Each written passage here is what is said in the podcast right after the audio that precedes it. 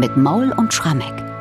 Zweiter Weihnachtsfeiertag und wir bleiben im Choralkantatenjahrgang von Johann Sebastian Bach mit der Kantate Christum, wir sollen loben schon.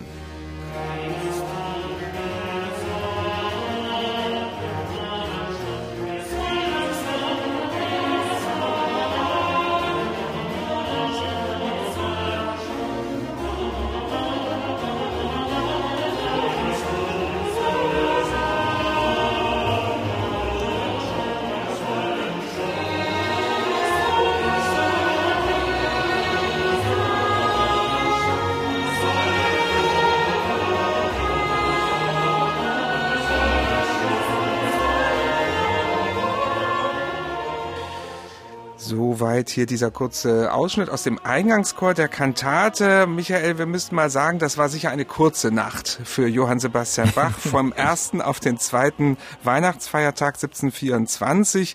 Nach diesen gewaltigen Anstrengungen des Vortags am ersten Weihnachtsfeiertag hatte Bach ein Riesenpensum zu bewältigen. Am zweiten war es nur unwesentlich weniger. Ich würde mal so sagen, vielleicht von Vater zu Vater gesprochen, wir beide. Für seine Kinder wird er nicht viel Zeit gehabt haben am ersten. Feiertag, oder? da hast du sicherlich recht, Bernhard. Man fragt sich ohnehin, ob die den überhaupt mal jenseits der Musikerempore gesehen haben beziehungsweise wenn er dann mal zu Hause war, kann der überhaupt aus der Komponierstube herausgekommen sein? An den Esstisch oder kam das Essen in die Komponierstube? Ja, Fragen über Fragen. Auf der anderen Seite reden seine Söhne ja rückblickend immer so dankbar und so ehrfurchtsvoll von ihrem Vater, sagen in seinem Haus sei es wie in einem Taubenschlag zugegangen, der Umgang mit ihm sei jedermann angenehm gewesen. Das behaupten die Familienmitglieder, das behaupten viele befreundete Musiker.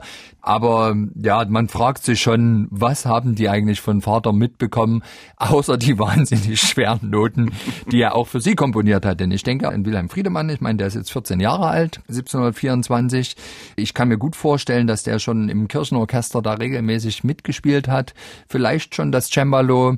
Naja, ich denke trotzdem, sie werden sehr stolz gewesen sein auf das, was Fatih da Sonntag für Sonntag oder Festtag für Festtag verzapft hat. Und da wir auch wissen, äh, aus den vielen Dokumenten, die wir haben über irgendwelche Orgelprüfungen, die Bach in anderen Orten durchgeführt hat, dass er eben nach der Arbeit sehr wohl auch das Vergnügen genießen konnte und dann eben auch mal sehr reichhaltig geschlemmt hat gehen wir schon mal davon Gut. aus, dass er beim Festtagsessen dabei gewesen ist. Schauen wir doch mal abseits des Festtagsessens auf die drei Weihnachtsfeiertage ja. 1724. Beschreib doch mal ganz kurz, was waren da für Dienste zu absolvieren? Naja, Bach? es war Stress pur. Also an allen drei Weihnachtsfeiertagen jeweils eine neue Kantate. Für die Hauptgottesdienste in Thomas und Nikolaikirche will heißen, am ersten Weihnachtsfeiertag 7 Uhr im Frühgottesdienst die Kantate plus das Dedor Sanctus in der Thomaskirche. Im Nachmittagsgottesdienst das gleiche Programm nochmal in der Nikolaikirche. Dazwischen gab es aber noch einen dritten Gottesdienst, für den Bach zuständig war. Und zwar von Alters her als Thomaskantor musste er an den drei hohen Feiertagen, und zwar immer dann nur am ersten Feiertag, also Weihnachten, Ostern, Pfingsten, in der Paulinerkirche noch den alten Universitätsgottesdienst musikalisch ausgestalten. Wahrscheinlich nicht mit den Thomanern, aber auch da hat er noch Stücke aufgeführt. Wir rätseln da ein bisschen, was das gewesen ist. Kam dann diese Kantate, die er ohnehin für den Festtag komponiert hat, nochmal? Oder waren es ganz andere Stücke? Also da tappen wir im Dunkeln. Aber das kommt am ersten Feiertag noch dazu. Und ansonsten will ich jetzt gar nicht mal ausschließen, dass es doch noch zusätzlich irgendwelche musikalischen Aufwartungen der Thomaner gegeben hat in bestimmten Leipziger Häusern. Was wir ja auf jeden Fall wissen, das beginnt dann erst nach dem Neujahrstag, dass die Thomaner in kleinen Krüppchen, in sogenannten Kantoreien, sechs Kantoreien, jeweils achtköpfig singt, nicht nur durch die Straßen gehen, wie das gewöhnliche Kurrente singen, sondern in den Häusern noch kleine Konzerte machen, um da Geldspenden zu bekommen, die sie selber behalten dürfen. Auch das musste natürlich vom Kantor noch vorbereitet werden. Also letztlich ist der Bach, denke ich, schon von früh bis abends schwer beschäftigt. Und wenn man jetzt auf die Kantate zum zweiten Feiertag hört, dann hört man überhaupt keine künstlerischen Abstriche, dass er Nein. sich vielleicht gesagt hat, na ja, am zweiten Feiertag machen wir es nicht mehr ganz so schwierig. Ganz im Gegenteil, wieder liegt hier ein Lutherchoral zugrunde. Gestern hatten wir gelobet, seist du Jesu Christ, heute Christum, wir sollen loben schon. Michael, sag doch erstmal, wo liegen eigentlich die Unterschiede im Inhalt dieser beiden Lutherchoräle, vielleicht verbunden mit der Frage, warum sie auf den ersten und auf den zweiten Feiertag zugeordnet wurden? Naja, unser Choral auf den ersten Weihnachtsfeiertag von Luther, das war Gotteslob und zwar mit allen Registern. Jetzt am zweiten Weihnachtsfeiertag, und das hat Luther auch sehr klug angelegt, wir haben ja wieder einen Lutherchoral, ist das Ganze schon etwas mehr reflektierend. Es ist mehr eine Predigt, die auch durchaus die Gemeinde ermahnt. Und zwar eben nicht nur das Lob in den Vordergrund stellt, sondern eben zugleich deutlich macht, wir in der Nachfolge Christi sollen auch tatsächlich bewusst nach seinen Regeln und nach Gottes Wunsch handeln. Und die Vorlage, die er sich ja genommen hat, ist ja eine ganz, ganz alte, im Jahr 450 nach Christus schon entstanden. Es ist ein Hymnus Asolis Ortus Cardine und ein Hymnus, der textlich letztlich das ganze Leben von Jesus durchschreitet. Und den wandelt Luther in einen Choral um. Er übernimmt teilweise sogar die alte Melodie und hält sich sehr, sehr eng an den Inhalt. Aber das Ganze ist eben wirklich schon eine Art Predigt, die deutlich macht, aus dem großen Geschenk, was Gott uns macht, mit seinem Sohn, den er uns schenkt, erwachsen für uns auch Verpflichtungen. Und man hat so ein bisschen den Eindruck, hier wird eben sehr stark reflektiert, durchaus auch im Angesicht der Krippe. Also man kann stellenweise überlegen, sind das jetzt eigentlich die Hirten, die in die Krippe schauen und jetzt reflektieren, was bedeutet das für uns? Oder ist es nicht vielmehr so, und ich glaube, das trifft's mehr, wir sind alle hier die Hirten und sollen durch Luthers Stimulation im Text letztlich für uns selber reflektieren, was dieses große Geschenk für uns bedeutet. Und der Librettist von Bach, verstärkt er das noch in seinem Kantatenlibretto oder bleibt er ziemlich neutral? Na, ich finde schon, dass es tatsächlich verstärkt und durchaus, sagen wir mal, noch auf das frühe 18. Jahrhundert anpasst. Dieser Choral hat ja jetzt schon 200 Jahre auf dem Buckel, in dem Augenblick, wo Bach da eine Choralkantate draus macht. An sich arbeitet der Textdichter durchaus wie immer. Also er übernimmt die erste und letzte Strophe des Chorals wortwörtlich und dazwischen hat er die Choralstrophen, die Binnenchoralstrophen schon zum Ausgangspunkt gemacht. Aber er wird sie schon noch, ich würde auch sagen, tatsächlich mit zeitgenössischen Diskussionen. Wir werden vielleicht bei den einzelnen Stücken darauf nochmal zu sprechen kommen. Also ich glaube, er hat sich hier sehr genau Gedanken gemacht, wie spricht man eine Gemeinde im frühen 18. Jahrhundert an, dass sie eben versteht für sich, welche Verpflichtung aktuell aus diesem großen Gottesgeschenk erwächst. Nehmen wir uns doch erstmal den Eingangschor vor, der ja die erste Strophe des Chorals zitiert, wie das so üblich ist. Und Bach nutzt hier mal wieder den polyphonen Satz im alten Stil. Zuletzt gab es das, ich habe nachgeschaut, in unserem Podcast am 21. Sonntag nach Trinitatis, Ende Oktober vor zwei Monaten, für den Luther-Choral aus tiefer Not. Also auch Luther wieder. Und auch jetzt ist es so ähnlich mit Zink und Posaunen besetzt, also mit altertümlichen Instrumenten. Am Tag vorher hatten wir diesen fröhlichen Konzertosatz mit den Hörnern und jetzt ist das wieder so ein alter Luther-Sound, den er da rausholt? Maximales Kontrastprogramm. Also jetzt kleidet er diesen Choral nicht in den Concerto-Sound des 18. Jahrhunderts, sondern er macht eigentlich alte Musik. Also es ist ein aufgebrezelter ganz komplizierter motettischer Satz mit vielen kleinen Fugatos, also sehr verästelt. Es gibt keine instrumentalen Zwischenspiele, eben das ist wirklich der fundamentale Unterschied. Dadurch klingt es auch in dem Sinne motettisch, alt und dennoch ist es voll von musikalischem Prunk, der jetzt allerdings aus der Satztechnik heraus erwächst. Und ich glaube, der Grund, warum Bach das hier entschieden hat, ist zum einen, klar, am ersten Weihnachtsfeiertag sollte vor allem zeitgenössisch laut gejubelt werden und die Hörner sollten virtuos spielen und bei all solchen Dingen sind Kirchentonarten eher hinderlich. Die machen das nicht leicht, sozusagen die Blasinstrumente quer durch die Tonarten modulieren zu lassen und Deswegen glaube ich, hat er gesagt, wir bleiben jetzt hier mal wirklich in diesem pseudo-alten Sound. Und das Ganze passt, glaube ich, auch deswegen sehr gut, weil ja das Anliegen des ganzen Chorals ist, nicht nur zu feiern, sondern auch zu ermahnen.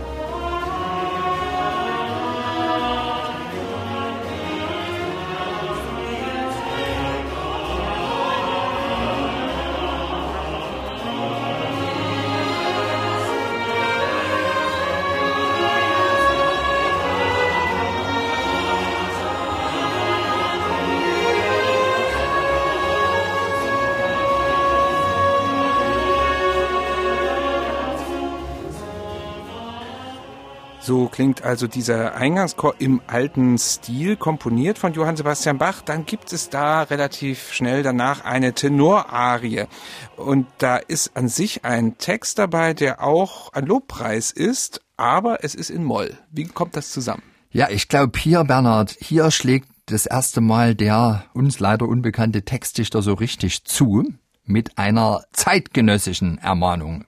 O du von Gott erhöhte Kreatur, das sind wir Menschen, begreife nicht, nein, nein, bewundere nur, Gott will durch Fleisch des Fleisches Heil erwerben. Also er sagt, du sollst bewundern, du, du Kreatur, dieses göttliche Geschenk, nämlich, dass Gott einer Jungfrau seinen Sohn schenkt. Und ich glaube, diese Formulierung begreife nicht, nein, nein, bewundere nur, das ist eine sehr deutliche Ohrfeige an die Tendenzen der Aufklärung, ja. Die Welt will ja plötzlich verstehen und sie fängt auch an zu zweifeln. Aber hier sagt der Textdichter ganz klar, ihr könnt's eh nicht begreifen, glaubt es. Und überhaupt ist ja schon im Eingangschor dieses Chorals dieses Wunder der unbefleckten Empfängnis. Gott schenkt einer Jungfrau seinen Sohn ganz klar in den Vordergrund gestellt. Christum, wir sollen loben schon, der reinen Magd Mariensohn. Also da geht's ja wieder um diese Reinheit. Und jetzt sagt der aufgeklärte Mensch natürlich zunehmend, Wie kann denn sowas überhaupt gehen? Und nein, hier wird ganz klar, also in der ersten Arie nochmal gesagt, begreife nicht, nein, nein, bewundere nur. Und ich glaube, das ist tatsächlich der Grund, warum auch Bach hier keine ganz offenkundige Jubelmusik schreibt, sondern eben, das war deine Frage, die Molltonart wählt. Denn das Ganze ist eben vor allem eine Ermahnung an den sich zur Aufklärung schickenden Leipziger.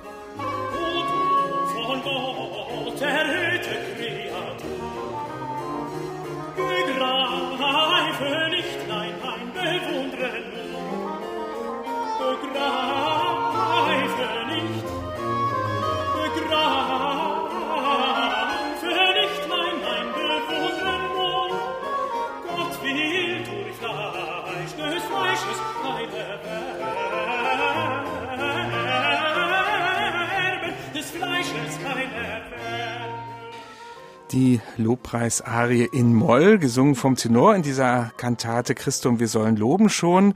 Ja, und dann gibt's eine wunderschöne Arie in Dur, die hier noch folgt. Ich glaube, die mögen wir beide sehr. Ah. Ein richtiger Ohrwurm mit dem schönen Titel Johannes freudenvolles Springen. Erklär uns die ein bisschen. Ja, bevor ich die erkläre, Bernhard, müssen wir ganz kurz nochmal auf das vorangehende Rezitativ zu sprechen kommen, weil diese Arie ist tatsächlich der fröhliche Höhepunkt des Stückes, aber vorher im Rezitativ da macht Bach mal wieder also eine Kurve harmonisch, dass einem der Atem stockt. Der Text lautet da, was Wunder, dass all hier Verstand und Witz gebricht, ein solch Geheimnis zu ergründen. Wenn sie sich in ein keuches Herze gießt, Gott wählet sich den reinen Leib zu einem Tempel seiner Ehren, um zu den Menschen sich mit wundervoller Art zu kehren. Und in dieser letzten Zeile, um zu den Menschen sich mit wundervoller Art zu kehren, bringt Bach tatsächlich harmonisch eine Art Quadratur des Kreises wieder zustande. Eine Modulation, die innerhalb weniger Takte von Cis-Dur über Fis-Moll nach C-Dur führt. Also viel mehr ist nicht drin im ganzen Quintenzirkel. Also von sieben Kreuzen zu null Kreuzen. So sieht's aus, so hast du wunderbar beschrieben. Und das ist natürlich die wundervolle Art offensichtlich aus Bachs Sicht, wie sich Gott mhm. dann eben auf wundervolle und in dem Fall, man muss auch sagen, harmonisch unbegreifliche Art und Weise zu uns kehrt durch dieses große Geschenk. Ja, und dann kommt die Arie. Auch da will ich mal den Text vorlesen. Johannes, freudenvolles Springen, erkannte dich, mein Jesu schon. Nun, da ein Glaubensarm dich hält, so will mein Herze von der Welt zu deiner Krippen brünstig dringen. Und das ist natürlich ein Text, der schon allein zwei große Anspielungen auf zentrale Bibelstellen, die nicht unbedingt jetzt Teil des Evangeliums des zweiten Weihnachtsfeiertags waren, enthält. Johannes freudenvolles Springen erkannte dich mein Jesu schon, ist natürlich eine Anspielung auf diesen Moment, wo Maria, noch schwanger, ihre Verwandte Elisabeth besucht.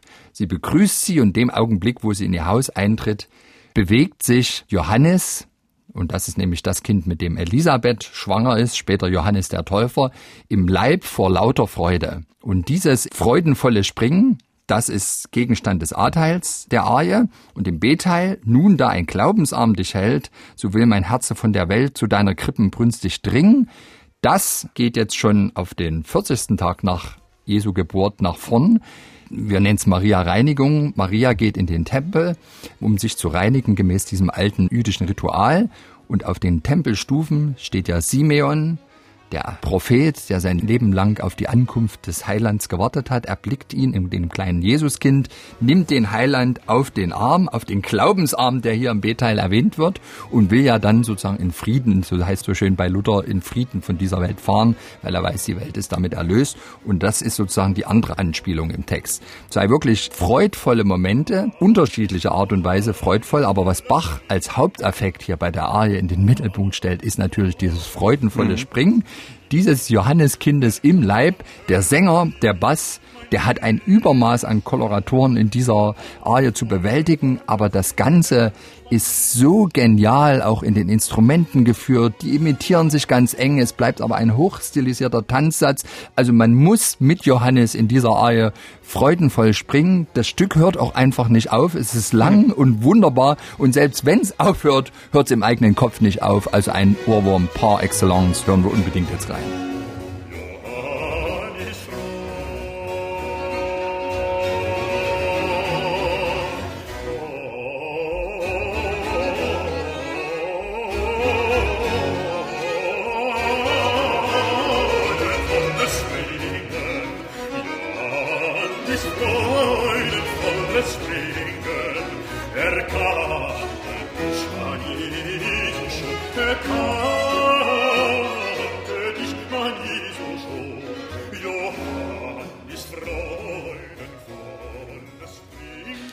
Johannes freudenvolles Springen und man sieht förmlich irgendwie, wie das kleine Kind da in alle Richtungen springt. Der Radius ist ja nicht so groß im Leib der Mutter, aber ja. das hat Bach irgendwie ohne Ultraschall wirklich ganz wunderbar auskomponiert. Wir sind am Ende dieser Kantate zum zweiten Weihnachtsfeiertag. Ganz kurzes Schlusswort vielleicht, weil es ja auch morgen wieder weitergeht mit einer weiteren Weihnachtskantate. Ist das eine herbere Weihnachtskantate? Schon, also jedenfalls im ersten Teil. Es ist eine Ermahnung an die aufgeklärte Welt. Glaubt, ihr könnt einfach mal als Menschen nicht alles begreifen. Und dennoch ist es jetzt nicht so, dass man hinterher vielleicht mit gemischten Gefühlen aus der Kirche herausgegangen ist. Denn was Bach ja dann so schön noch am Ende hinbekommt, um die Kurve wieder zum bedingungslosen Jubel hinzubekommen, im letzten Rezitativ nach dieser Johannes freudenvolles Springen-Arie fordert er ja gewissermaßen die ganze Gemeinde auf, mit den Engeln in das Loblied einzustimmen. Es heißt hier, und weil er dieses uns zu gut getan, so lass ich mit der Engel Körn ein jauchzend Lob und Danklied hören. Und das kommt dann, indem eben der Schlusschoral Lob er und Dank sei dir gesagt, Christ geboren von der reinen Magd, also hier sie wieder die unbefleckte Empfängnis samt Vater und dem Heiligen Geist von nun an bis in Ewigkeit. Also hier wird nochmal amtlich die Dreifaltigkeit auch gelobt und so gehen doch alle fröhlich, aber vielleicht auch geläutert nach Hause und essen Teil 2 des Festtagsbratens.